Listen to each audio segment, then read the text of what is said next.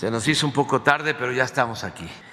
Bueno, eh, vamos a eh, tratar dos eh, asuntos. Hoy miércoles corresponde al quién es quién en las mentiras de la semana, que cada vez son más las mentiras, llueven mentiras, hay tormenta de mentiras, porque hay medios que son fábricas de mentiras y de manipulación, medios de información prensa escrita, radio, televisión, conductores de radio, conductores de televisión y también robots eh, manejados, operados, aceitados con mucho dinero en las redes sociales, en las benditas redes sociales. Pero en fin, eh, así están las cosas y hay que estar por eso informando. Esa es la mejor defensa, el estar aclarando las mentiras de nuestros eh, adversarios, por lo general es eh, el bloque conservador con su grupo de élite, este supremo poder conservador,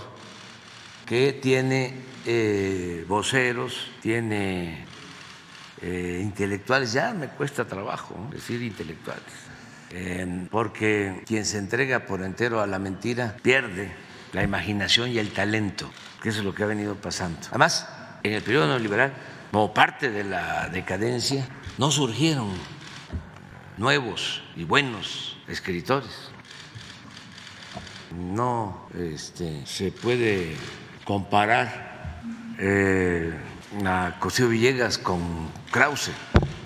No se puede comparar a Francisco Bulnes, que era muy reaccionario, conservador, energúmeno, políticamente hablando, con Krause y desde luego no se puede comparar a Lombardo con Héctor Aguilar Camín, ni mucho menos con Lucas Alamán, y mucho menos con Justo Sierra. Entonces, eh, eh, es la decadencia. Para lo que son buenos estos intelectuales del neoliberalismo, es para hacer dinero.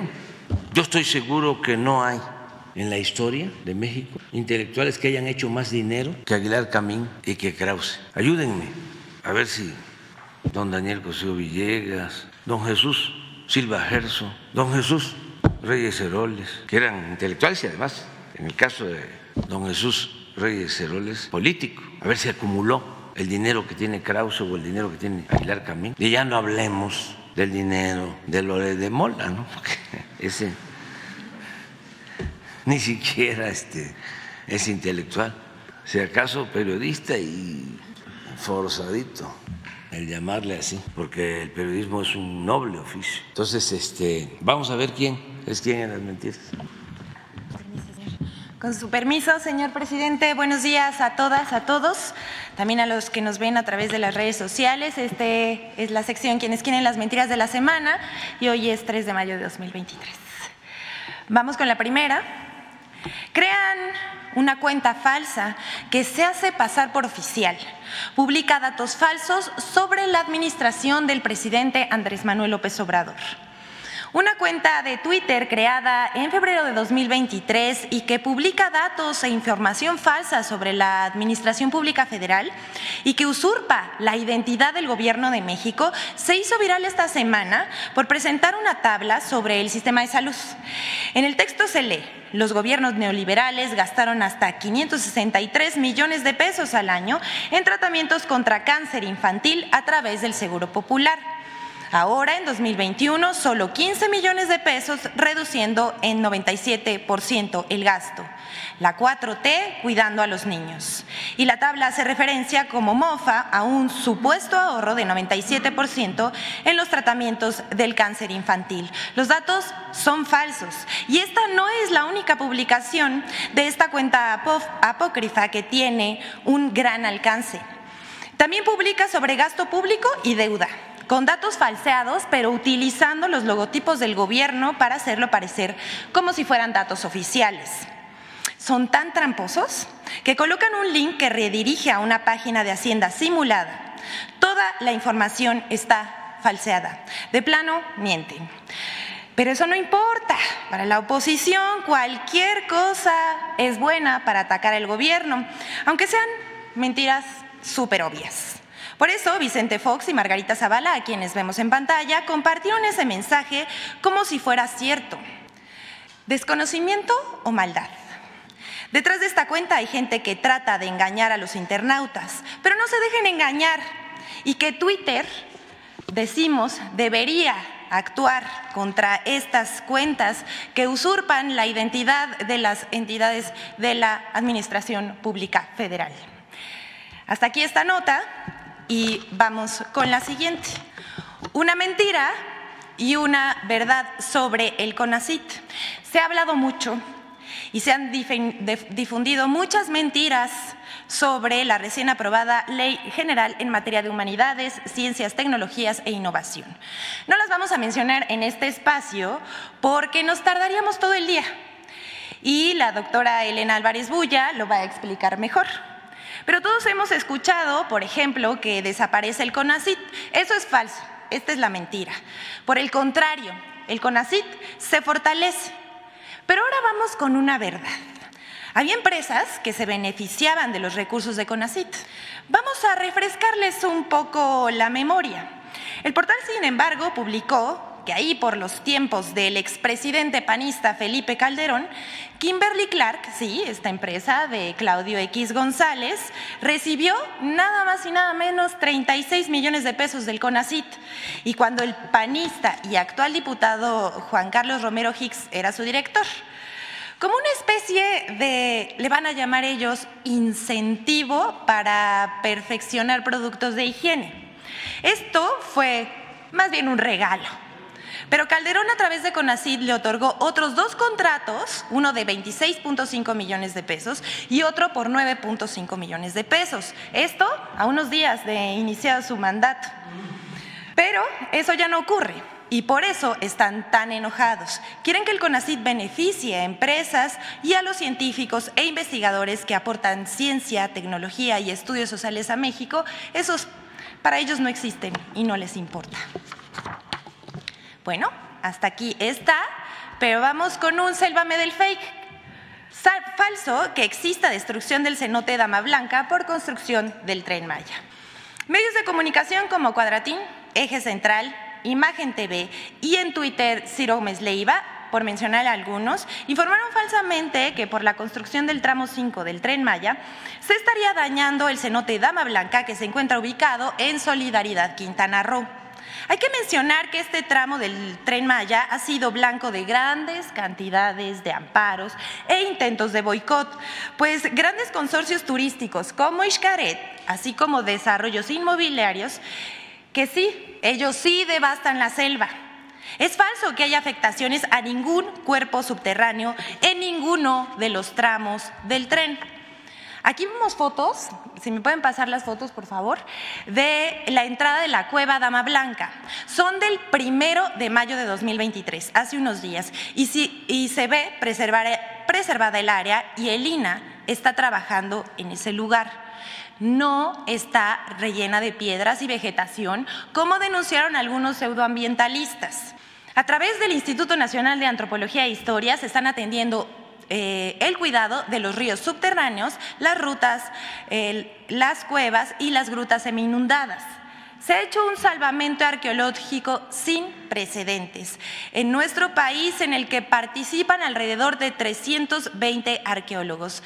Hay que decir que en donde se requiere preservar el medio ambiente, el presidente de la República, Andrés Manuel López Obrador, ha instruido que los vestigios arqueológicos se tienen que preservar, así como el medio ambiente. Y en estos lugares donde se encuentran estos problemas, se ajustan eh, de acuerdo a la ingeniería.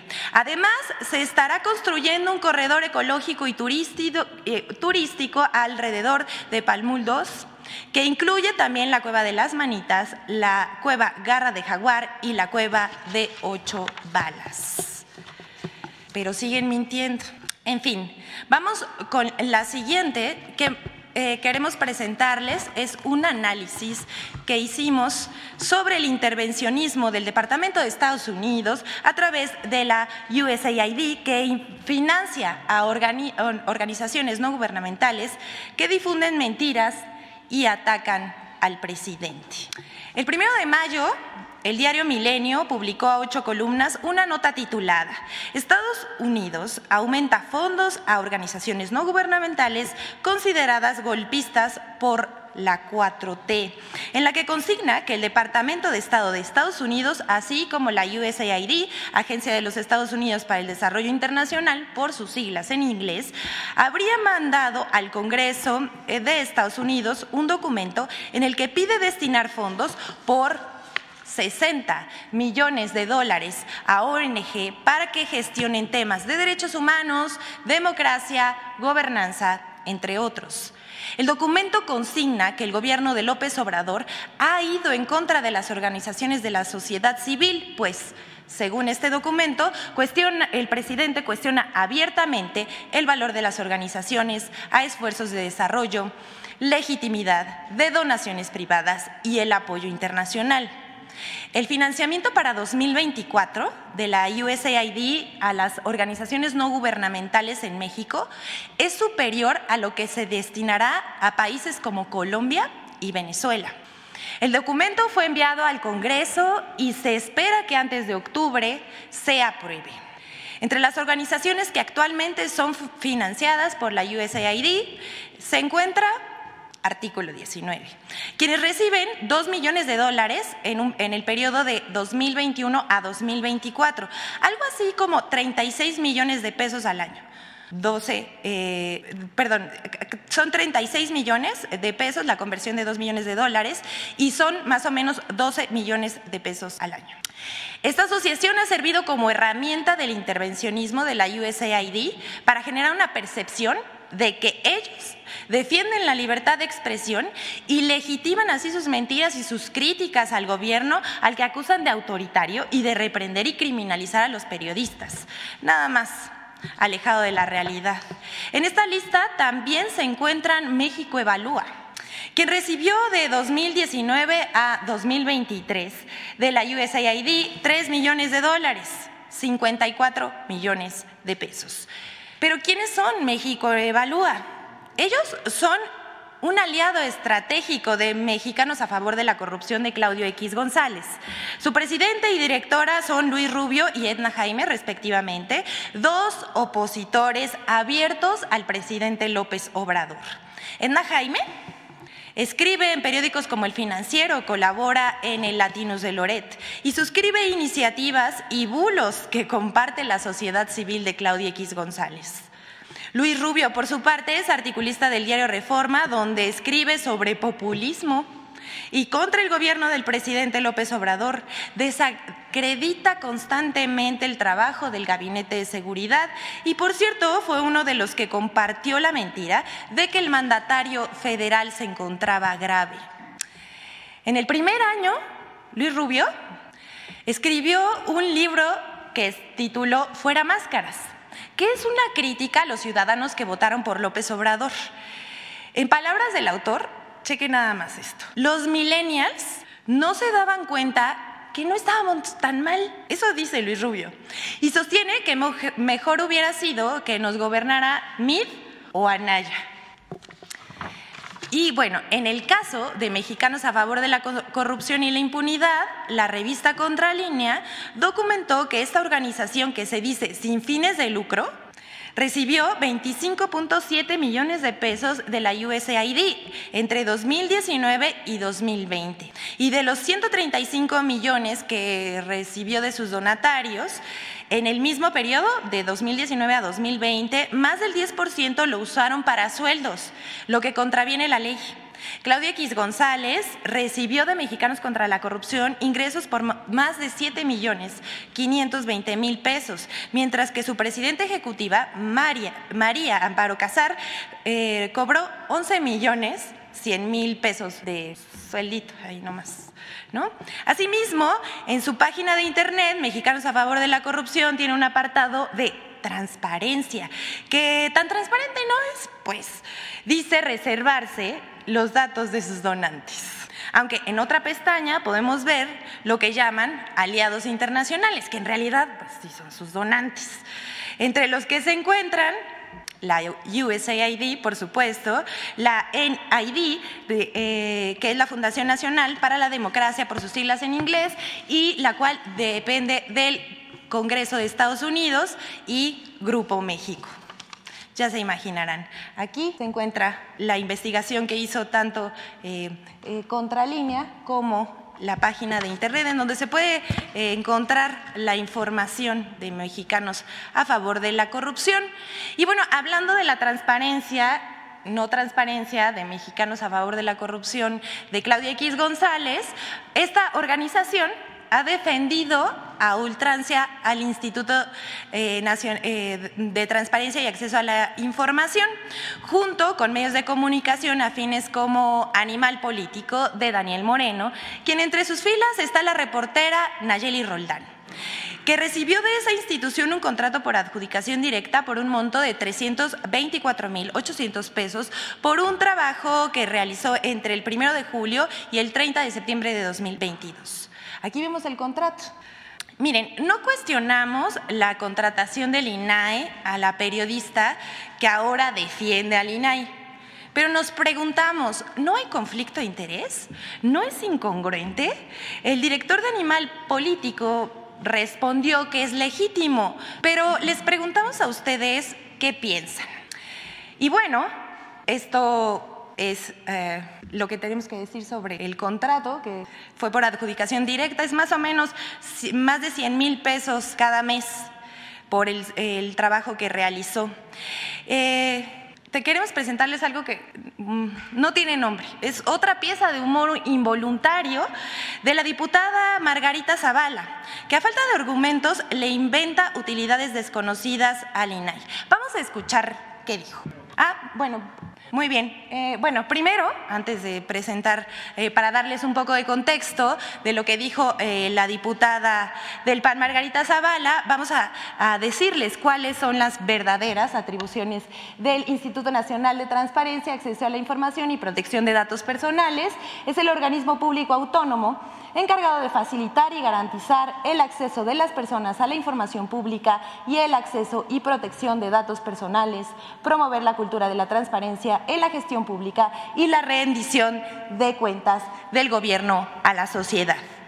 Pero mm, vamos a ver a Margarita Zavala. Estamos con Margarita Zavala platicando por qué es importante el INAI para las juventudes. ¿Qué, ¿Qué, opinas? Lo primero porque es un instrumento que consiguió la propia ciudadanía para conocer la verdad. Por ejemplo, uno puede saber si cómo está la calidad del aire a través del INAI. Uno puede pedir cuáles los niveles de contaminante de una playa o de un lago o cómo están los bosques de nuestro país. Entonces no es solo un derecho a la información, sino el ejercicio de un derecho a, a conservar el medio ambiente sano, que sea sostenible. Entonces el INAI justamente lo que te ayuda es a conocer todos esos datos de los derechos humanos para ver cómo vamos en México. No solo no es contra el gobierno, no, es a favor de los ciudadanos. Pero aquí si uno piensa igualito y entonces te mandan a decirles que lo estás atacando, no es cierto. Pedir la verdad, pedir la información de una autoridad que nosotros pagamos, no es más que pedir que se cumpla la ley. Bueno, aquí vemos como eh, es diferente las atribuciones del INAI a lo que está diciendo la diputada del PAN, eh, Margarita Zavala, y aún así, con estos argumentos, se niegan a que desaparezca el INAI, ni siquiera conocen cuáles son sus funciones y para qué sirve. Lo único que buscan es llevarle la contraria al gobierno de la Cuarta Transformación. Y bueno, hablando del INAI, ya eh, que estamos hablando de esto, la oposición defiende el nombramiento de Ricardo Salgado. Y bueno, vamos a decirles quién es Ricardo Salgado. Él fue nombrado como el primer secretario técnico del sistema anticorrupción con Peña Nieto, apoyado por la organización Transparencia Mexicana. Y ya ven que con esto no pasó nada. Desde que surgió en 1999, Transparencia Mexicana ha sido el aval de numerosas licitaciones de los gobiernos federal, estatal y municipal. Y hay que decirlo, también de corrupciones. Para ser comisionado del INAI, Ricardo Salgado ha recibido el apoyo de Transparencia Mexicana, incluso algunos de sus integrantes han sido sus jefes. Y bueno, por último, vamos a presentarles el video de Infodemia sobre las mentiras publicadas en torno a las reformas aprobadas por el Senado.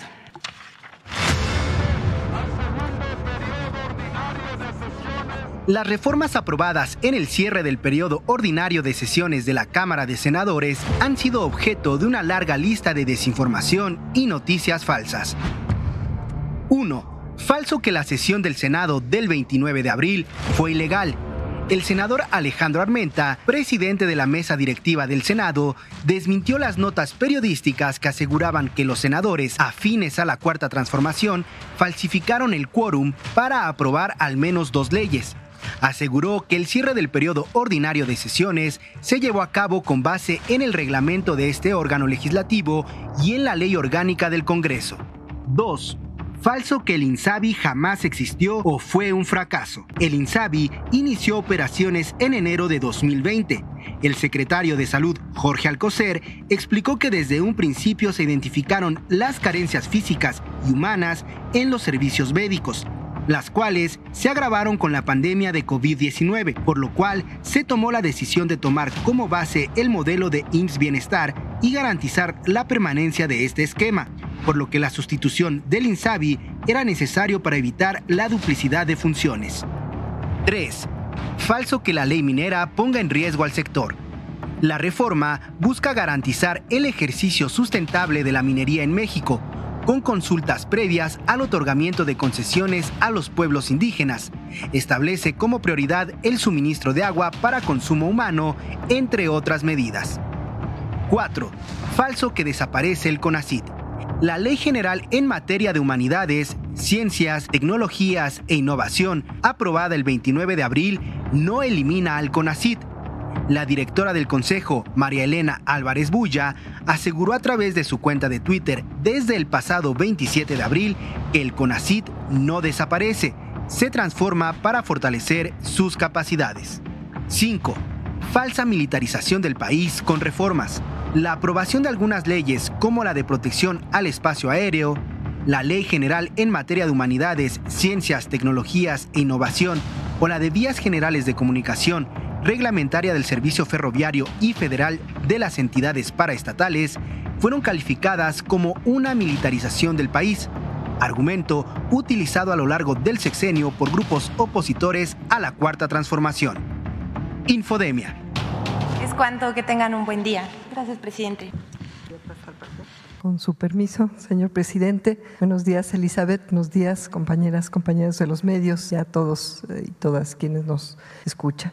Bueno, voy a presentar algunos datos que sustentan la urgencia y la necesidad del cambio profundo en CONACIT que ya se ha efectuado y sobre él pues la nueva legislación que fue propuesta y trabajada durante todos estos años y finalmente aprobada por la Cámara de Diputados y el Senado en días pasados.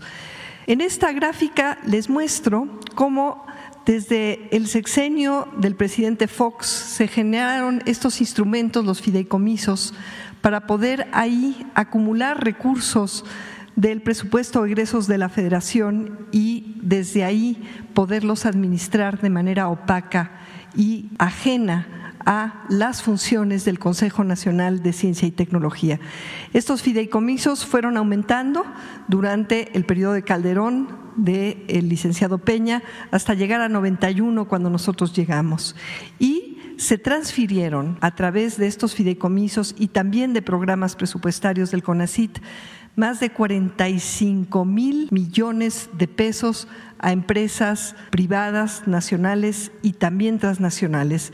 Tenemos aquí algunas que en conjunto recibieron más de 2.600 millones de pesos de presupuesto del pueblo de México, de recursos del, del pueblo de México para eh, pues subvencionar y magnificar sus ganancias. Kimberly Clark, FEMSA, Monsanto, Continental, Volkswagen, Bayer, BMW, Honeywell, Ford, IBM, LG, Motorola, Nissan, Whirlpool, RH México, Proftec, Intel. Y además, todas estas transferencias a fondo perdido y asimismo fueron beneficiadas otras miles, casi tres mil en total empresas.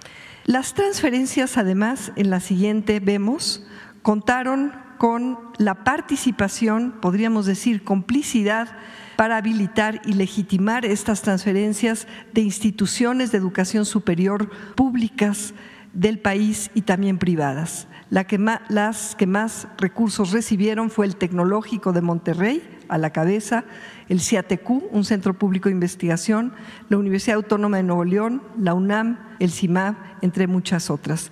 Aquí está la forma en que se triangulaban estas transferencias y las empresas no solamente recibían estos recursos sobre texto de la innovación a fondo perdido, sin que, como veamos, tuviera ningún beneficio para el país, sino además recibían de regreso recursos a partir de las instituciones de educación superior en forma de talento, de apoyos para su negocio, es decir, una subvención sobre texto de la innovación de entidades privadas utilizando al CONACIT como entidad pública para facilitar todo este procedimiento. Adelante. A través de los FOMIX, 35 fideicomisos se canalizaron millonarios recursos habilitados por, entre otras, una asociación civil que también recibieron recursos y dejando sin atender prioridades estatales eh, destinaron una gran cantidad de recursos, alrededor de 14 mil millones de pesos, para elefantes blancos de proyectos, falsas ciudades del conocimiento. Aquí tenemos algunos ejemplos de estas suntuosas edificaciones que o no se han utilizado o están subutilizadas o están siendo utilizadas para fines que no son eh, los que tiene el CONACIT o no tenía antes el CONACIT. La que sigue, por favor. Bueno, y no solamente hubo desvío a favor de intereses económicos, sino también de intereses creados políticos. Aquí presentamos una pequeña radiografía de las redes que habilitó uno de los centros públicos de investigación en su época eh, pues neoliberal desviando sus funciones que deberían de ser a favor de todo el país y estrictamente para desarrollar investigación científica en ciencias sociales, en economía y formar recursos.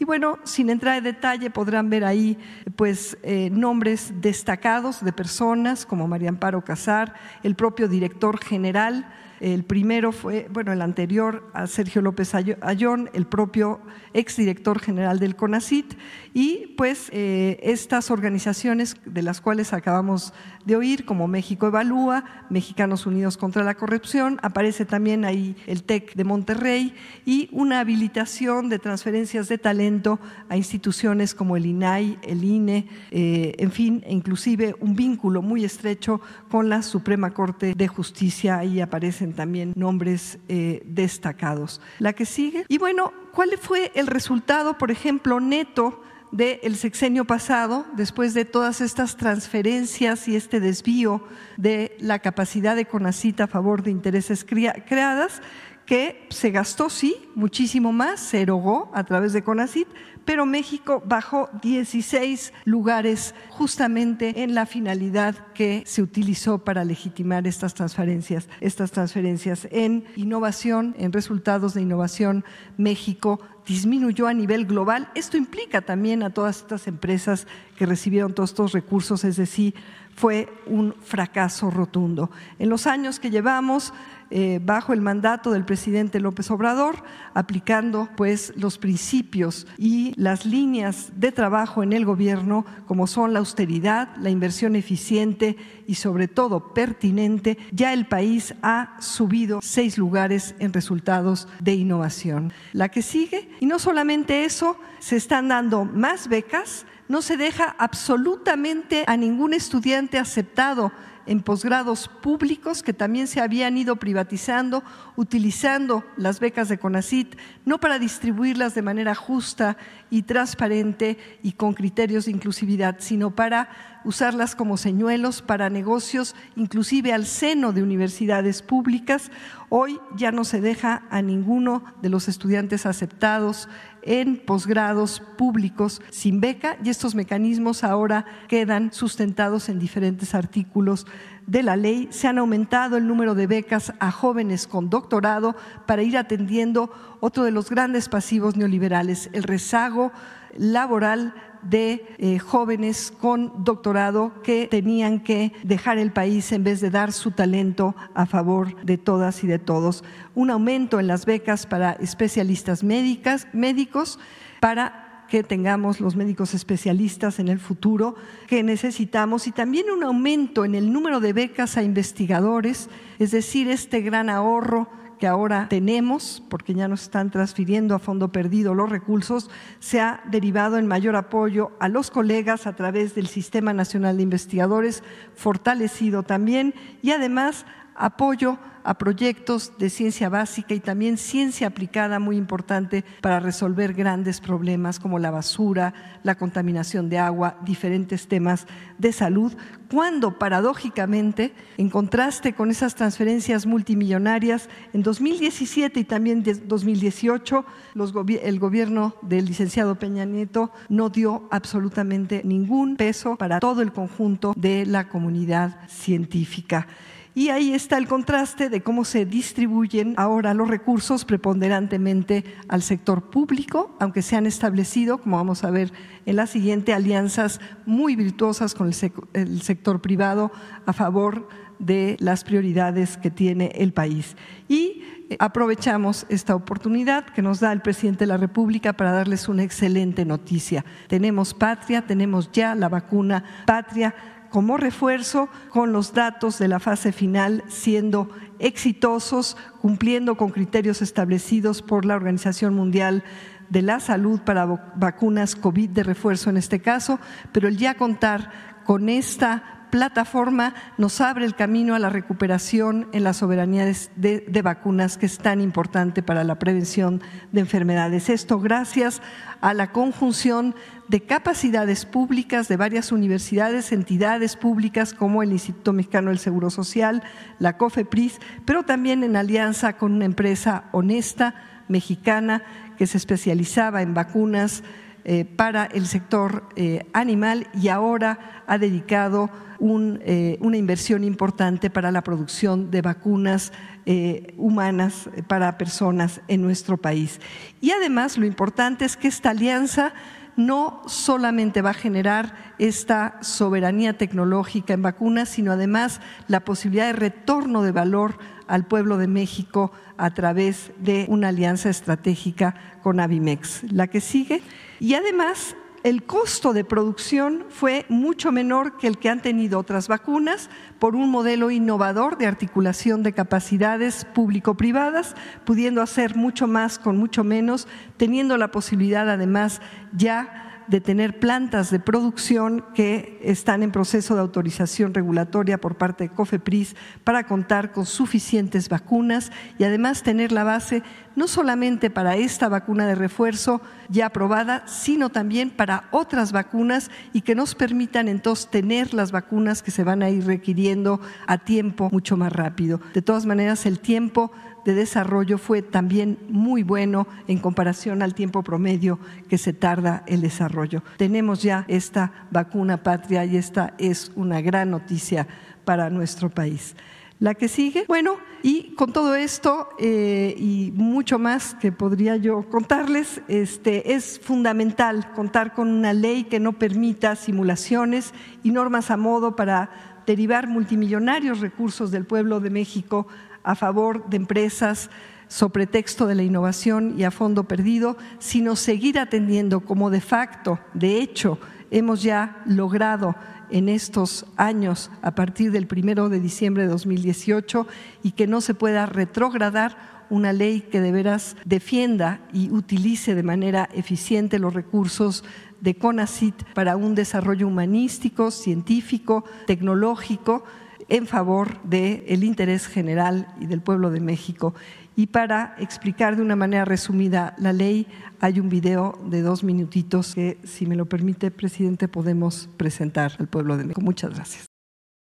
Con la primera Ley General en materia de humanidades, ciencias, tecnologías e innovación, se consolida la transformación del sector humanístico, científico y tecnológico del país. La ley se fundamenta en el derecho humano a la ciencia y garantiza que el pueblo de México goce de los beneficios de la investigación humanística y científica, así como del desarrollo tecnológico y la innovación. Esta primera ley general en materia de HCTI es de alcance nacional y para todos los órdenes de gobierno, pues establece las bases de coordinación entre la federación, las entidades federativas y los municipios, con el propósito de consolidar un verdadero sistema nacional de HCTI por y para México. Con su aprobación, el Consejo Nacional se fortalece como Consejo Nacional de Humanidades, Ciencias y Tecnologías, con lo cual se hace expresa la reivindicación de las humanidades y se reconoce el valor de la filosofía, las ciencias sociales y las artes. La Ley General impulsa el apoyo a la investigación, que contribuya al avance del conocimiento en todas las áreas y campos del saber humanístico y científico, así como a la atención y solución de problemáticas nacionales. Se establece la obligación del Estado de apoyar a la ciencia básica y de frontera para que nunca más sean abandonadas. El presupuesto público deberá siempre ser mayor que el del año anterior, en congruencia con el principio de progresividad y no regresión. Se garantizan las libertades de cátedra, investigación y expresión. Se mandatan becas universales a estudiantes de posgrados públicos y su entrega de manera directa. Se fortalece el Sistema Nacional de Investigadores. La Junta de Gobierno del CONACIT se fortalece con la participación de ocho miembros de la comunidad académica y del sector privado así como del Instituto Nacional de los Pueblos Indígenas y de la Comisión Nacional de Derechos Humanos. Ciencia para beneficio del pueblo de México. Muy bien. Dos, tres, cuatro. Bueno, ustedes tres después. Buenos días, presidente. Buenos días a todas y a todos. Nancy Flores de la revista Contralínea. Presidente, el pasado 18 de abril usted reveló aquí en la conferencia matutina que existe una conspiración en la que participa el Departamento de Defensa de Estados Unidos a través de estas acciones de espionaje. En esta misma conspiración también participarían empresarios mexicanos y eh, representantes de partidos políticos.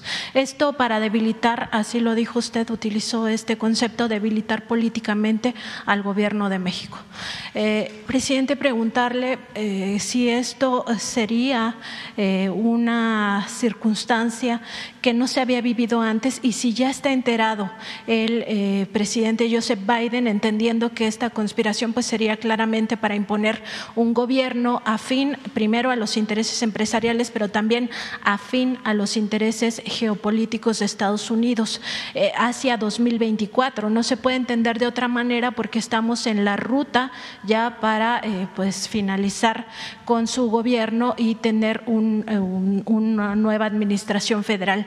Y esto también en un contexto en el cual eh, pues ha habido esta restricción hacia los intereses estadounidenses, sobre todo eh, entendiendo que son violatorios a la soberanía nacional como lo que hacían las agencias, la CIA, la DEA, el FBI, la ATF, entre otras, en total eran 14, que estaban involucradas en México y que incluso ya hacían operaciones en gobiernos pasados sin informar a México qué estaban haciendo. Entonces, preguntarle, presidente, si habló ya con el presidente Joseph Biden de esto, si hubo una respuesta formal de Estados Unidos a esta acusación, pues ya van varios días eh, de que la hizo y eh, qué ha pasado con este tema. Bueno, este, la relación con el gobierno del presidente Biden es muy buena. Eh, él es una persona, siempre lo he dicho, respetuosa de nuestra soberanía, pero eh, en el gobierno de Estados Unidos yo diría, esté quien esté de los partidos en el gobierno, hay ciertas políticas que se aplican de tiempo atrás que son muy injerencistas. Esto no es nuevo. Ayer hablaba yo de que ese gran político Jefferson eh, se convirtió en una especie de oráculo y era consultado por los presidentes de Estados Unidos al comienzo del siglo XIX y estando en la presidencia el presidente Monroe le consultó sobre eh, cuál debía ser la política exterior de Estados Unidos. Y Jefferson le responde de manera muy clara y sencilla, debemos de procurar no intervenir en asuntos del continente europeo, pero al mismo tiempo no permitir que nadie de otro continente intervenga en América. Y de ahí surge la frase, América para los americanos. Esa política se mantuvo hasta la Segunda Guerra Mundial, en el que no intervenía Estados Unidos en asuntos de Europa, sí interviene cuando la Segunda Guerra Mundial, pero básicamente cuidaba su llamado espacio vital, que era América. Y aquí, en nuestro continente, pues eran los dueños de los territorios y de los mares. La Marina, la Armada estadounidense llevaba a cabo desembarcos, invadía países, crearon nuevos países, estados asociados, enclaves, ponían, quitaban presidentes a su antojo. Y esa vieja política, lamentablemente, la sostienen son de las cosas que deben de revisar con todo respeto, porque la relación entre los países tiene que ser una relación de respeto a las soberanías de los pueblos. Eso incluso lo planteaba el presidente Washington. O sea, ningún pueblo está, ningún gobierno está autorizado a someter, a aprovecharse, decía, del infortunio de otro pueblo. Y hubieron desde luego excepciones extraordinarias. Cuando gobernó el presidente Roosevelt, que se aplicó una política conocida como política de buena vecindad, se avanzó mucho en el respeto de los pueblos, en el respeto de la soberanía de los pueblos. Bueno, nosotros eh, fuimos beneficiarios de esa política, porque cuando el presidente Lázaro Cárdenas toma la decisión de expropiar el petróleo, el presidente Roosevelt eh, actúa con respeto a nuestra soberanía. Sin embargo, todavía hay remanentes, polvos de aquellos lodos en la política exterior de Estados Unidos. Y yo espero que se haga una revisión de esa política injerencista, porque es ofensiva, es arrogante, es actuar como si se fuese dueño de todo el continente americano. De ahí también la importancia de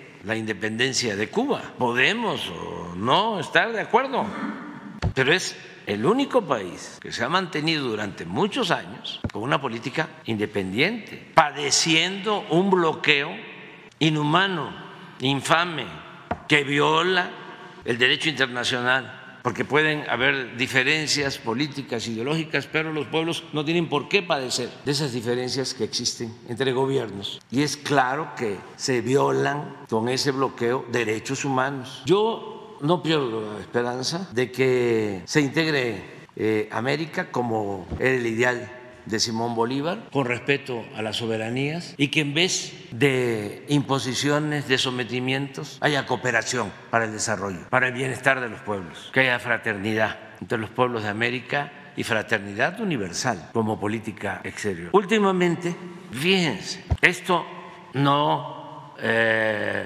lo advertíamos cuando el presidente Trump, que cualquiera podría decir, por la forma como inicia su campaña, con un discurso antimexicano, antimigrante, que al llegar nosotros a la presidencia íbamos a tener con él una confrontación abierta. Él afortunadamente fue cambiando su discurso. Llegamos a acuerdos. Por ejemplo, se abstuvo de hablar mientras eh, mantuvimos relaciones del muro hubieron dos ocasiones donde reconoció de que el problema migratorio no se podía resolver nada más con medidas coercitivas, militarizando la frontera.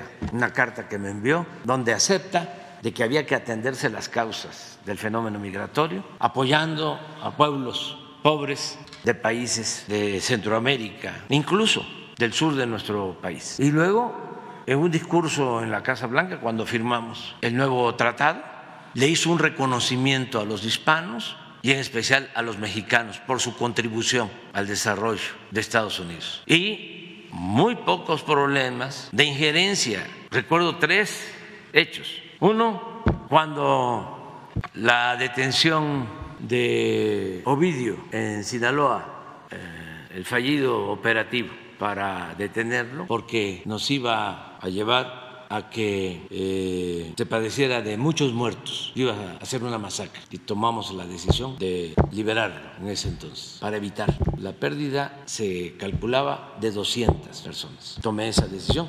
Al día siguiente, como a los dos días, hablé con él por teléfono, con el presidente Trump. Habló para decirme que nos ofrecían apoyo. Y le dije que nosotros íbamos a atender el asunto, que le agradecí. Y este, entendió. Luego Vino también una desgracia lamentable cuando mataron a mujeres, a niños en Bavispe de la comunidad eh, de los Levarón, Miller, y lo mismo me habló de que podían ellos enviar un comando a buscar a los eh, delincuentes, a los criminales. Le dije que no, que nosotros íbamos a hacer el trabajo de investigación, que hacíamos ese compromiso, que nos correspondía a nosotros. Y así fue. Se han detenido a todos los que participaron a estas alturas. Están en la cárcel, todos. Y lo tercero es que un día me habló para pedirme opinión porque querían eh, enviar una iniciativa de ley para eh, dar trato de terroristas a los narcotraficantes mexicanos. Y también mi respuesta fue que no estaba de acuerdo. Porque nosotros tenemos que cuidar nuestra soberanía. No podemos permitir que entre nadie a nuestro territorio. Además, está prohibido por la Constitución. No puede entrar ninguna fuerza armada a nuestro territorio. Y eh, lo convencí. Inclusive al día siguiente dio a conocer, y está en los medios, está en la hemeroteca, de que me había consultado y que lo había yo convencido de que no era apropiado. Lo que ahora están queriendo eh, hacer algunos legisladores, que desde luego no estamos de acuerdo. Entonces, ahora que está el presidente Biden, que es una gente respetuosa, amiga de México, que me ha demostrado en los hechos de que nuestras relaciones eh, se están llevando a cabo con respeto, con cooperación, que siempre me habla de un pie de igualdad en el trato, que debemos de ser respetuosos de las soberanías de nuestros pueblos, que esa es la base para la cooperación.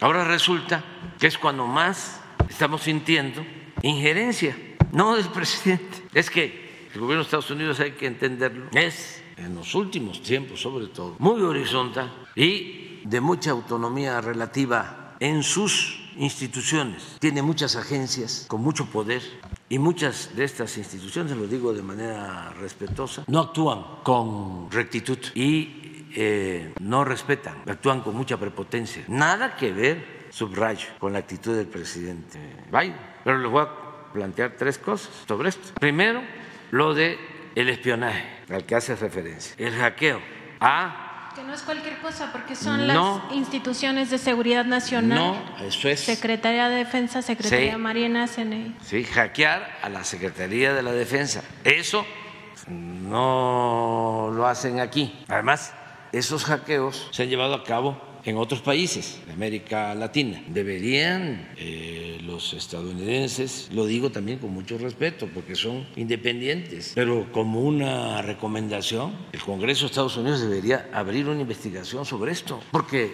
eh, el hacer ese espionaje no ayuda en las relaciones, no ayuda para que haya relaciones de respeto. Lo segundo, hace poco hubo una campaña exagerada porque decidimos que el control del espacio aéreo mexicano estuviese a cargo de la Secretaría de la Defensa, porque es un asunto de seguridad nacional que tiene que ver con la protección de nuestro territorio y nuestro espacio aéreo. Y eh, la defensa pues, cuenta con los elementos suficientes para garantizar la protección de nuestro espacio aéreo. Existe la Fuerza Aérea desde la época de la Revolución, de ahí viene el Escuadrón 201, hay una tradición de la aviación eh, militar en la Secretaría de la Defensa. Bueno, oposición con los mismos conservadores de siempre. Te voy a comentar algo. Antier, para que vean la importancia que tiene el actuar con respeto a decisiones de otros gobiernos, de otros pueblos, pero al mismo tiempo haciendo valer nuestra independencia. Hablaron del Pentágono a la defensa para pedir permiso porque querían sobrevolar nuestro espacio aéreo con eh, aviones y drones de alto nivel tecnológico militar, porque habían detectado un globo que venía de Hawái y que iba a pasar por México. Y aseguraban de que era un globo de Asia. No quiero este, meterme en estos asuntos. Entonces, la respuesta fue no, no permitimos este, la entrada de esas aeronaves y de esos drones a nuestro espacio aéreo. Vamos a ponernos de acuerdo, mándennos la información y nosotros tenemos equipos para llevar a cabo el seguimiento. Y en efecto, se llevó a cabo una operación con aviones y drones. Se informó de que era un globo que eh, estaba a una altura de 35 mil pies, a 30, eh, bueno, 5 mil pies eh, arriba de lo que es el, tránsito de la aviación comercial. Que iba a entrar antier a las 3 de la mañana por Manzanillo y que iba a salir por Tamaulipas. ¿Esto es de hoy? Ah, qué bueno, porque entonces...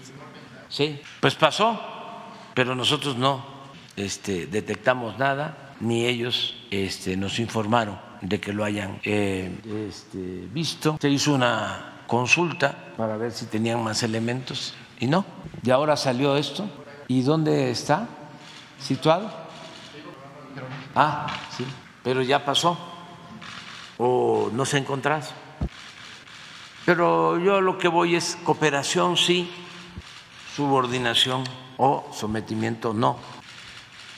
Este es un segundo ejemplo. Y un tercer ejemplo es que, y voy a exponerlo porque le quiero ofrecer disculpas a la eh, doctora Elizabeth, que estuvo ayer aquí de la Casa Blanca, porque eh, le dije en eh, privado, corto, con la intérprete, de que para no molestar al presidente Biden, que no iba yo a enviarle una carta que tenía ya elaborada, eh, informándole de que el Departamento de Estado y esta eh, asociación, la USAID. la USAID, estaba otorgando dinero a eh, grupos opositores abiertamente a nuestro gobierno, que se constituyó de manera legal y legítima, y que entregar dinero a estas organizaciones era un acto de injerencismo, de intervencionismo. Y le dije a la señora Elizabeth, pues que me daba pena, porque ha sido muy bueno con nosotros, muy cordial, muy amistoso, presidente Valle. Y le dije, mire, nada más este, le voy a pedir aquí a, a la traductora que le lea la carta, pero no le comente nada. Pero me quedé pensando después y este, sí se la envié. Y aprovecho para este, ofrecer disculpas a la doctora Elizabeth, que ella eh, es este, también muy amable y una extraordinaria diplomática que busca que juntos enfrentemos problemas como eh, el fenómeno migratorio, como lo del tráfico de drogas, en especial lo del fentanilo. Ella está eh, a cargo de esto, lo hace muy bien en vinculación con Rosa Isela Rodríguez de parte nuestra. Pero surgió esto. ¿Y por qué cambié de opinión? Porque la verdad eh, siento que es eh, muy prepotente, eh, muy ofensivo y no me puedo quedar callado. Ofrezco disculpas, pero este, la vida pública tiene que ser cada vez más pública y en Estados Unidos y aquí en México siempre se debe de poner por delante la libertad. Entonces le dices a Laurita que nos las mande y la vamos a poner aquí. Esto por el financiamiento a estas organizaciones. Eh, y ojalá y hagan algo. Mande.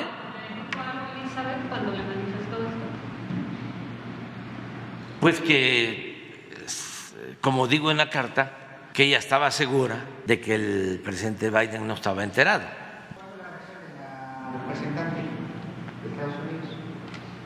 Pues que lo lamentaba mucho, porque eso no tiene que ver con las buenas relaciones que se están. Este, es breve la carta. Estimado presidente Biden, con mucho gusto hemos recibido a la señora Elizabeth Sherwood Randall, a quien vamos a atender con la misma actitud de siempre, es decir, de cooperación y amistad. Al mismo tiempo deseo expresarle de manera breve que desde hace tiempo el gobierno de Estados Unidos, en particular la Agencia de los Estados Unidos para el Desarrollo Internacional, USAID, se ha dedicado a financiar a organizaciones abiertamente opositoras al gobierno legal y legítimo que represento, lo cual es a todas luces un acto intervencionista, contrario al derecho internacional y al respeto que debe prevalecer entre Estados libres y soberanos. Es más, hace unos días, pues aquí en la conferencia, yo no sabía que Antier salió en ocho columnas en el Milenio. Esto, aquí estaba el periodista de Milenio. Es más, hace unos días se anunció que dicha agencia aumentará el presupuesto otorgado a las organizaciones opositoras a nuestro gobierno, como aparece, aparece publicado en la página oficial del Departamento de Estado. Estoy seguro que usted desconoce este asunto y por ello le pido respetuosamente su valiosa, valiosa intervención su amigo. Entonces yo creo que ya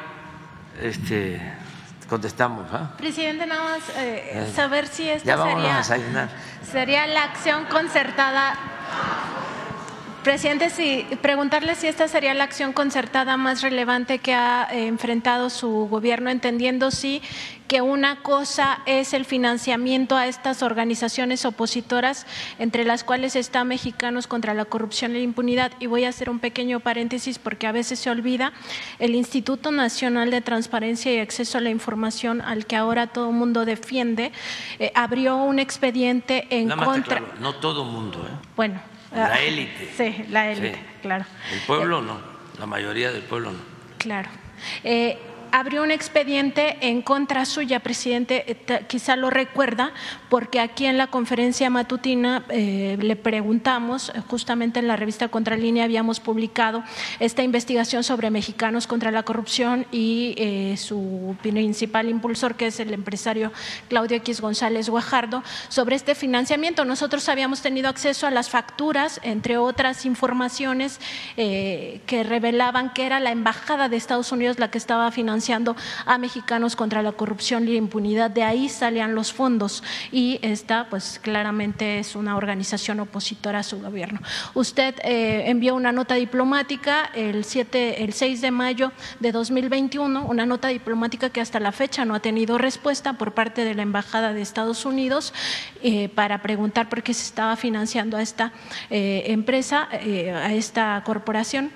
Y posteriormente aquí, eh, en la conferencia, eh, si no mal recuerdo, fue el 15 de mayo, eh, se publicaron o se, se, hicieron públicas estas facturas que nosotros habíamos publicado previamente en la revista Contralínea sobre mexicanos contra la corrupción. esta organización se inconforma ante el INAI alegando que estaban violando sus datos personales, lo cual es falso, y legalmente el INAI abre este expediente contra usted porque las personas morales como es Mexicanos contra la Corrupción, no tienen datos personales, el INAI debería de saberlo, nos informa a nosotros el 15 de septiembre de 2021 que teníamos que revelar nuestras fuentes de información y además decirles si nosotros éramos la fuente original de esa revelación de las facturas.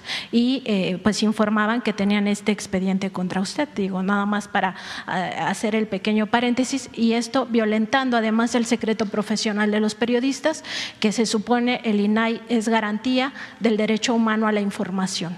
¿No? Eh, debería de garantizar a los periodistas pues también el secreto profesional.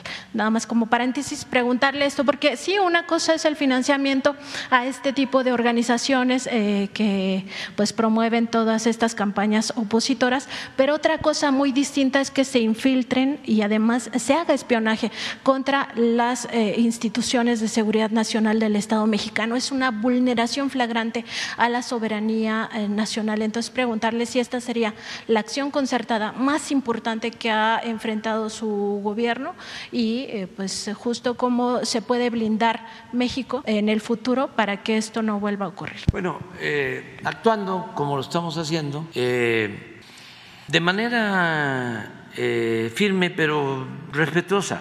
Y lo cierto es que si informamos a la gente, si informamos al pueblo, no hay problema, porque no tenemos nada que ocultar, no establecemos relaciones de complicidad con nadie, no somos corruptos, tenemos autoridad moral, nada más que hacemos esto, porque aunque no nos dañe políticamente hablando, al contrario, al revelar todo esto, la gente se da cuenta, eh, internaliza más lo que hemos venido sosteniendo de que son unos traidores a la patria, estos conservadores que siguen el mismo camino que eh, han tomado en otros momentos de la historia mexicanos traidores eh, a la patria, que no les importa que un país extranjero, que un gobierno extranjero tome decisiones que nos corresponden solamente, exclusivamente a los mexicanos. A nosotros nos ayuda mucho, porque cuando yo hablaba antes de que el PRI y el PAN, y ojalá y un acto de honestidad lo reconozcan algunos, cuando yo decía que eran lo mismo, muchos, muchos decían que no, que no era cierto, que eran distintos. Claro, había militantes de buena fe, tanto de un partido como de otro, que no se enteraban de los enjuagues que hacían arriba sus dirigentes. Los acuerdos de Salinas con Diego Fernández de Ceballos, de Cedillo también con el PAN, en el FOA en todo lo que tenía que ver con el Poder Judicial. Acuérdense que Cedillo les entregó a los panistas la Procuraduría cuando no era un organismo autónomo, dependía del Ejecutivo. El procurador era un empleado del presidente y se le entregó a Lozano Gracia a Diego Fernández de Ceballos y les entregó prácticamente todo el Poder Judicial. De ahí eh, llenaron juzgados y otras instancias del Poder Judicial de eh, licenciados en Derecho de las universidades privadas, de los más conservadores, todos en la línea de la defensa de los intereses particulares. Derecho público, derecho constitucional, derecho agrario, derecho laboral, desaparecieron, al grado, lo repito, que en el Instituto de Investigaciones Jurídicas de la UNAM, en dos periodos, los directores, abogados del ITAM, de una eh, universidad privada, que añado, de esa universidad privada salían todos los secretarios de Hacienda del periodo neoliberal. Entonces, todo eso eh, que pasaba, pues ya eh, no sucede, ya es otra situación. Y eh, respetuosamente pues nosotros estamos aplicando una política distinta. Y decía yo retomando el hilo políticamente hasta nos ayuda a seguir creando conciencia a que siga avanzando la revolución de las conciencias, porque lo más importante de todo es el cambio de mentalidad, porque cuando cambia la mentalidad del pueblo cambia todo. Entonces, son temas que nos ayudan, así como decían, no es lo mismo el PRI y el PAN. Si quieren este, más pruebas, pasó el tiempo y eh, nos dio la razón. Así también estos temas políticamente ayudan, porque hay quienes piensan, no, es que va a desaparecer el CONACIT. El CONACIT no se toca, el INE no se toca, el INAI no se toca. Y este, la reproducción de noticias del extranjero y filtraciones de agencias del extranjero que se reproducen en medios afines a la política intervencionista que todavía lamentablemente existe en el gobierno de Estados Unidos. Eh, ven, por ejemplo, a periodistas eh, mexicanos eh, celebrando cada vez que hay una lanzada, del Departamento de Estado declarando de que se violan derechos humanos en México, o se persigue a los periodistas, o no hay libertad de expresión. Ahí está Dolia Esteves, Carmen Aristegui y otros, todos los internacionalistas vinculados a la política neoliberal del antiguo régimen. Pero políticamente nos ayuda porque eh, nos permite aclarar y es didáctico y es este, ir dando a conocer cómo es el tejemaneje de la política conservadora y cómo actúan en vinculación con agencias del extranjero, cómo son financiados. Nos ayuda. Por eso no quería yo mandar la carta, porque el presidente Biden es una muy buena persona y la verdad, la verdad, no nos perjudica políticamente, nos ayuda.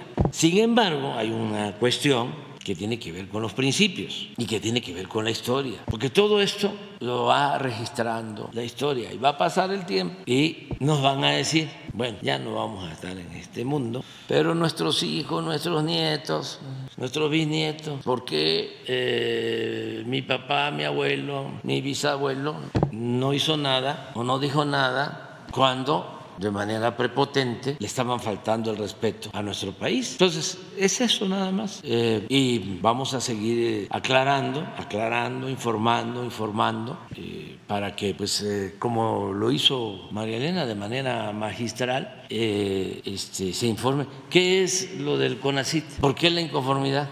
Porque, imagínense, el dinero del pueblo lo transferían a las grandes empresas y no hacían investigación en beneficio del pueblo. Sí, este, María Elena tiene toda la información. ¿Puedes dar algún ejemplo de una de esas investigaciones? Hay una que es media famosa, este, ¿eh? Esa, las salsas. Sí, hubo varias, varios proyectos a, a empresas de comida chatarra para mejorar los empaques de las pizzas también para mejorar este, la pintura y el color de las, pues, de, las, de la carrocería de algunas empresas de autos, es decir, no tenían nada que ver con desarrollo científico y tecnológico en muchos casos. Pero lo de la salsa, ¿cómo es? Así, ah, bueno, también en, en salsas y en, y en otras este, pues, comidas chatarras, ¿no? Este, que nada tenían que ver ni con pues, el cuidado de la salud y la alimentación saludable y tampoco mucho menos con desarrollo científico ni tecnológico, ¿no? Pero hay muchísimos ejemplos.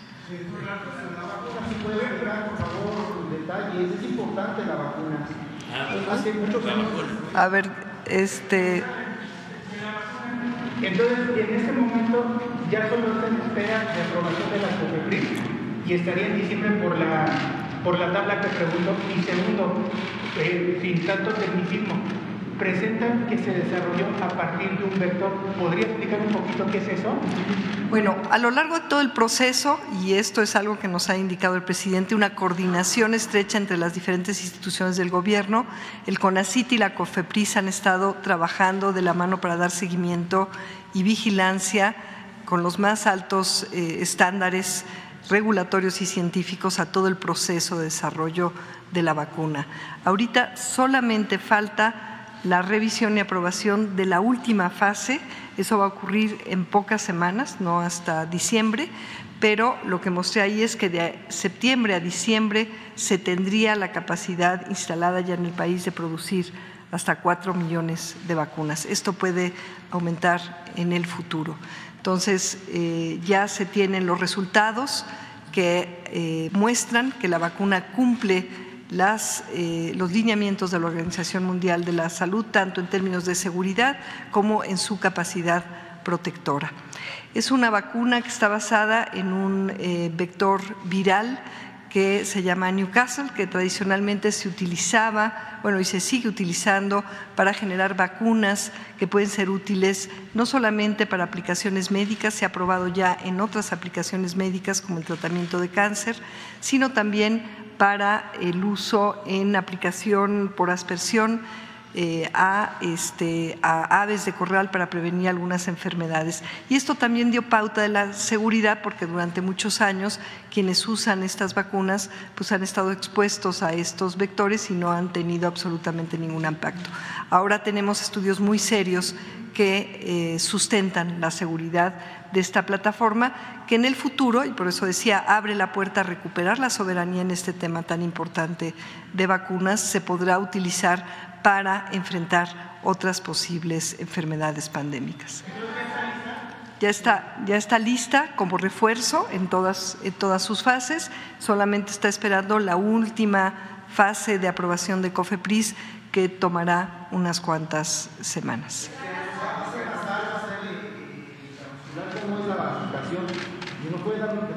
La que ya está probada es intramuscular eh, también se tienen ensayos clínicos preliminares para una aplicación nasal que se seguirá investigando.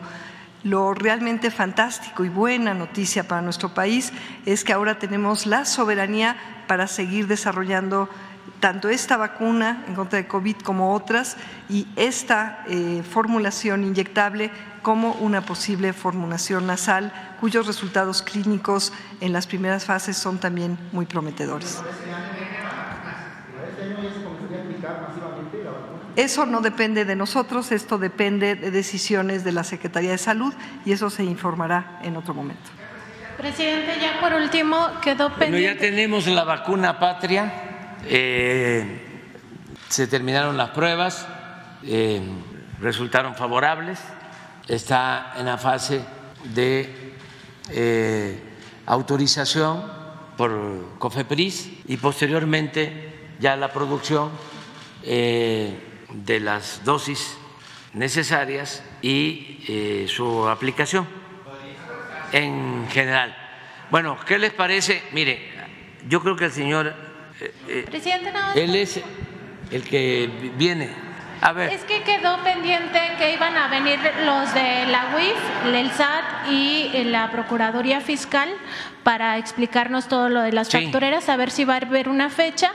Y también quedó pendiente si el Archivo General de la Nación encontró estos documentos donde se demuestra que Felipe Calderón sí sabía que Genaro García Luna estaba involucrado con el cártel de Sinaloa. De eso tampoco se ha dado respuesta. Entonces, nada más esos dos temas que bueno, quedan pendientes. esos temas. Y quedó pendiente porque es que nos lleva mucho tiempo. Luego nos regañan de que nos tardamos mucho. Este Em, queda pendiente también aclarar lo del INSABI.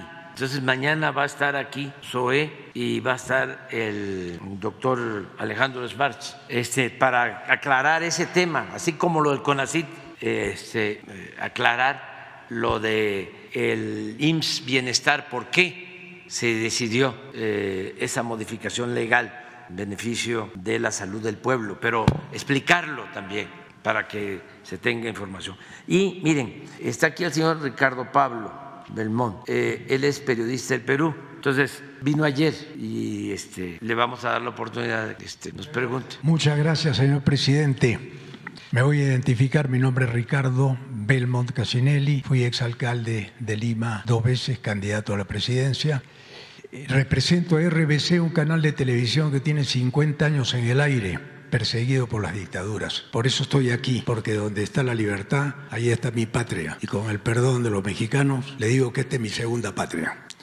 Quiero decir también que con usted es muy difícil planificar una entrevista, no, no tengo por dónde empezar, la anécdota, la historia. Y tal vez voy a empezar con una anécdota. Viniendo a México me dijo mi menor de mis hijos, mayores estudiantes de periodismo, me dijo, papá, quiero ir contigo para conocer al presidente de México. Le dije, vente, le compré el pasaje, lo subí al avión y cuando estábamos en el avión en turista, le dije, mira Augusto, la vida está hecha de pequeños gestos. Y te voy a decir una cosa, aquí donde estamos sentados nosotros, viaja el presidente de México. Ese solo gesto, señor presidente, lo recordaremos siempre, porque nunca antes un presidente hizo lo que usted está haciendo por los que quieren entender que un gesto, un abrazo, lo que usted ha hecho por el Perú, por las 75 víctimas asesinadas en el Perú, no lo ha hecho nadie, ni en el Perú. La prensa se ha levantado como usted lo ha hecho. Por eso, a nombre de las víctimas, a nombre del pueblo peruano,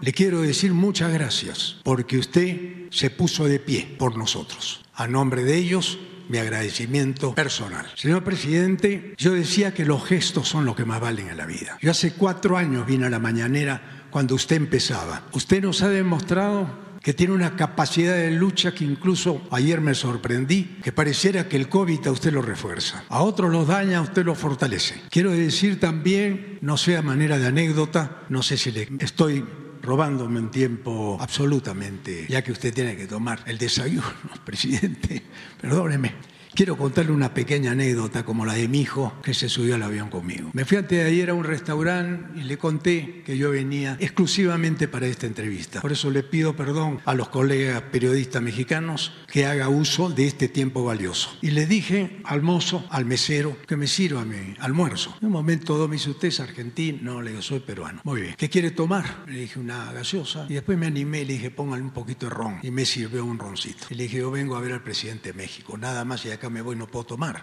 pero sírveme uno. ¿Sabe lo que me dijo el mesero? Usted viene a ver a AMLO. Sí. Bueno, permítame invitarle un rol de mi parte.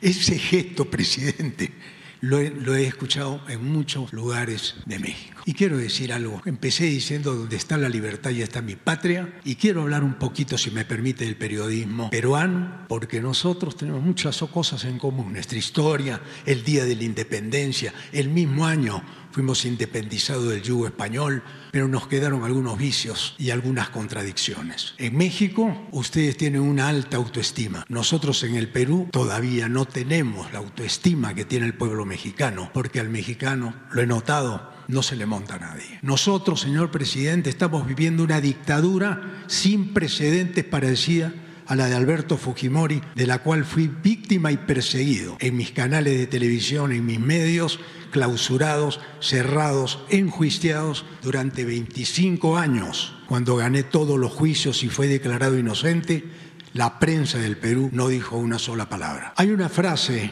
que tal vez cierre esta intervención mía y tiene que ver con la prensa. La prensa construye la realidad con el lenguaje. Ayer, cuando yo lo escuchaba, cada frase suya era un título para un periódico, especialmente dos que me llamaron la atención. La de los huevos de tortuga la de la historia pasada, cuando los hombres dándose la mano firmaban un pacto de honor de nuestros abuelos, así era antes. Y la otra que me gustó también fue la que habló del periodismo, porque el periodismo chayotero, el periodismo mermelero, es el que más daño le hace a la gente. Joseph Pulitzer tuvo una frase que está en mi libro, Pastillas para levantar la moral, que se lo he hecho llegar a sus asistentes. Dos de mis libros y los otros tres son de mis detractores, para que usted vea las asimetrías. Pero permítame, presidente, cerrar con esto nada más. Dijo, una prensa cínica, demagoga, mercenaria, solamente formará un pueblo tan depravado como ella misma. Y Pulitzer fue el padre de la prensa norteamericana, el inventor de la prensa María, que más tarde con los años se daría cuenta del daño que le hizo a su pueblo. Yo invoco a los periodistas de la gran prensa en México que piensen que la cuarta transformación ha trascendido las fronteras de México. La cuarta transformación la hemos hecho nuestra. La cuarta transformación no puede morir cuando usted deje la presidencia. Usted representa la voz y la esperanza de jóvenes como mi hijo que ha venido acá, que hoy día se ponen de pie. Pero me preocupa algo, presidente. Los hombres pasan y muchas veces después del tiempo son valorados cuando ya no están. Me pasó con mi padre. Cuando se fue me di cuenta de lo que valía. Usted no se puede ir, presidente. Perdone. Digo que usted no se puede ir porque la cuarta transformación no puede realizarse en seis años. Y me quiero explicar brevemente. Usted ayer habló del que duró 30 años. Los dictadores marcan la historia de nuestras oscuras páginas porque tienen tiempo para lavarle el cerebro a cinco generaciones. Y cuando vienen los nuevos, los nuevos ya no pueden pelear contra el peso de la mentira producida durante 30 años. La gente todavía recuerda a Fujimori. La gente recuerda a los dictadores del Perú. Recuerda a Somoza, recuerda a Trujillo, porque en el tiempo se quedaron para construir algo que usted no podría construir en seis años. Y esto es lo que yo le pido, porque en base a esos cuatro años que dejé de verlo, ahora lo veo más fuerte que nunca, más convencido que nunca, si usted ha cambiado la historia del periodismo y de la política en el siglo XXI. ¿Y quiere que le diga por qué, presidente? Porque nadie durante todos los días de su gobierno se paró frente al pueblo para escuchar, se paró frente al periodismo, amigos y enemigos, para escuchar la pregunta que viene como la pelota difícil en el deporte que a usted le gusta. Y tal vez, porque podría explayarme, quiero terminar con una frase de Beirut, que fue la inspiración de mi padre cuando le gustaba el béisbol, como usted, porque mi padre se educó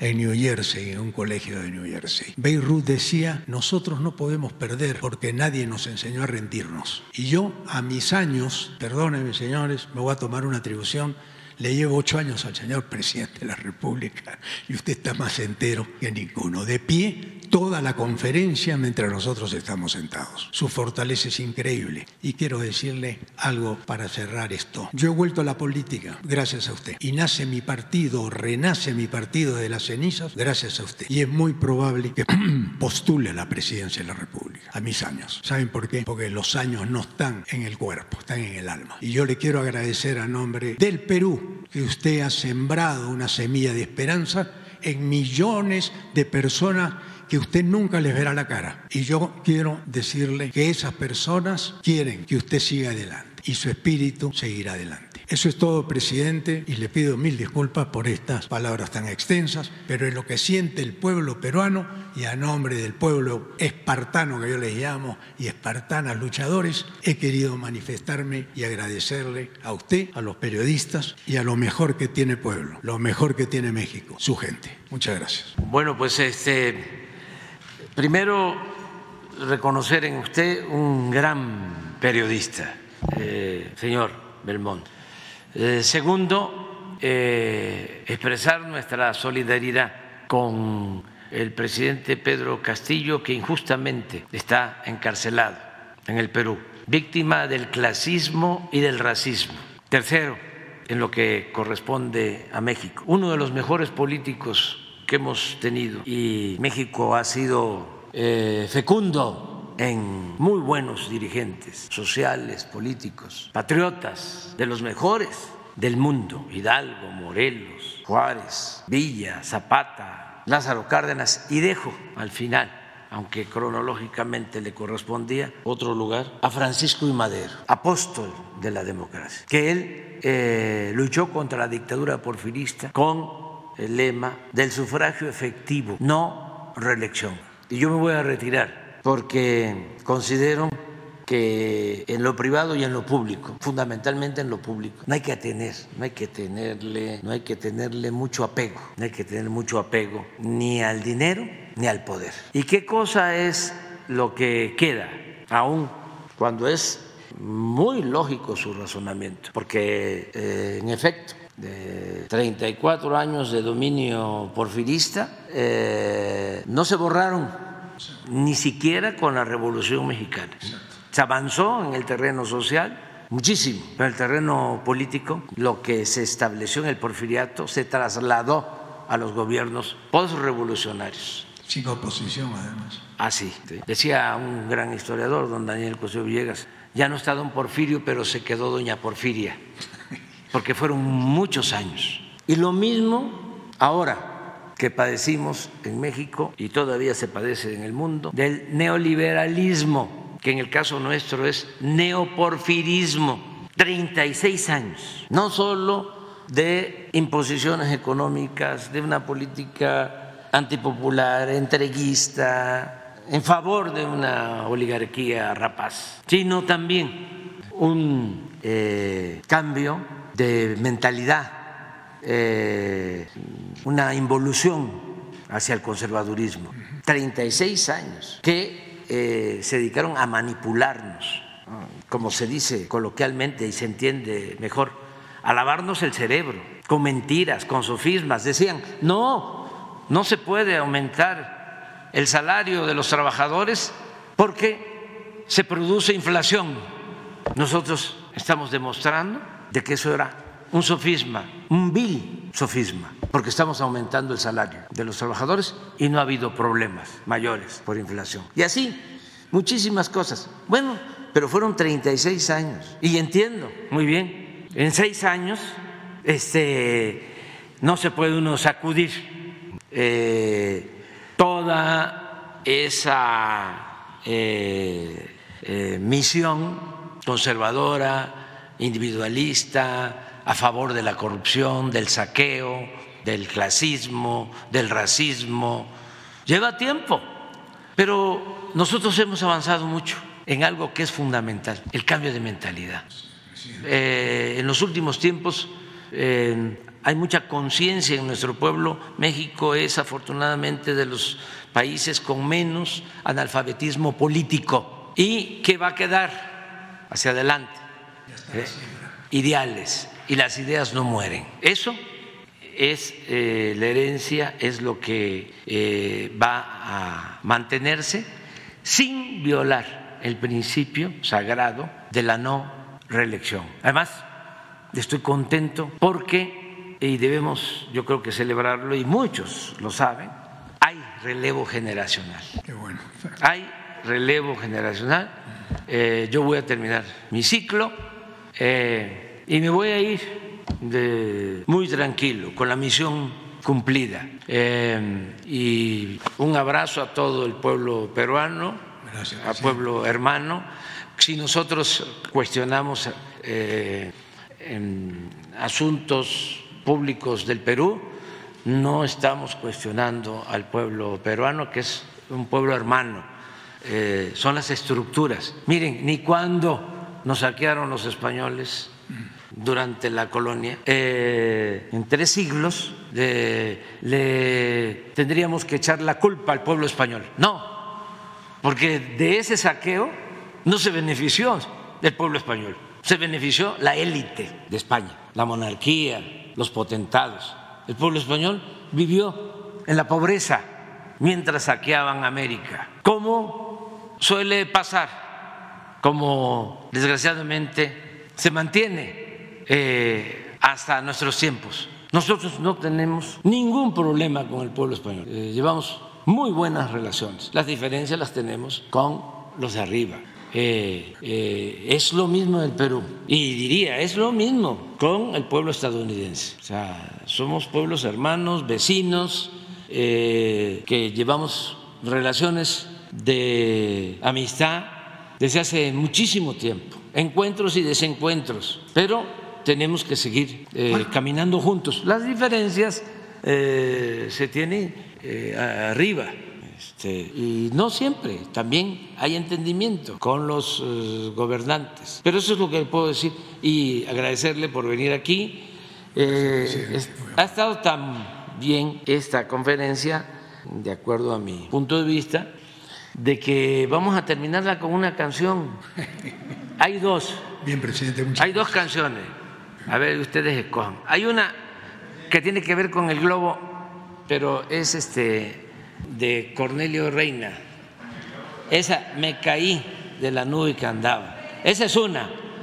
Y la otra es una canción extraordinaria, porque para homenajear, siempre hay que homenajear a Juan Gabriel. Eh, una que se llama Así fue, pero la que cantó, eh, porque son varias versiones, en Bellas Artes. Entonces, ¿cuál quieren? Juan Gabriel. Vámonos con Juan Gabriel.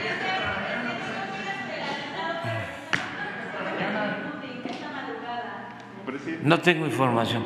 Más tarde. Ya, vámonos con Juan Gabriel en, este, en Bellas Artes. Qué eh, eh, compositor, qué cantante. A ver, los paisanos que nos están eh, viendo en Estados Unidos también este, hermanos latinoamericanos. ¿A poco esto no es una delicia? ¿Ese es? Pero no, yo, hay uno donde está de blanco. A ver, esa. Sí, a ver. Es que luego nos reclaman que porque no se escucha bien. Claro que este, no se paga derechos de autor y ahí está el problema. A ver.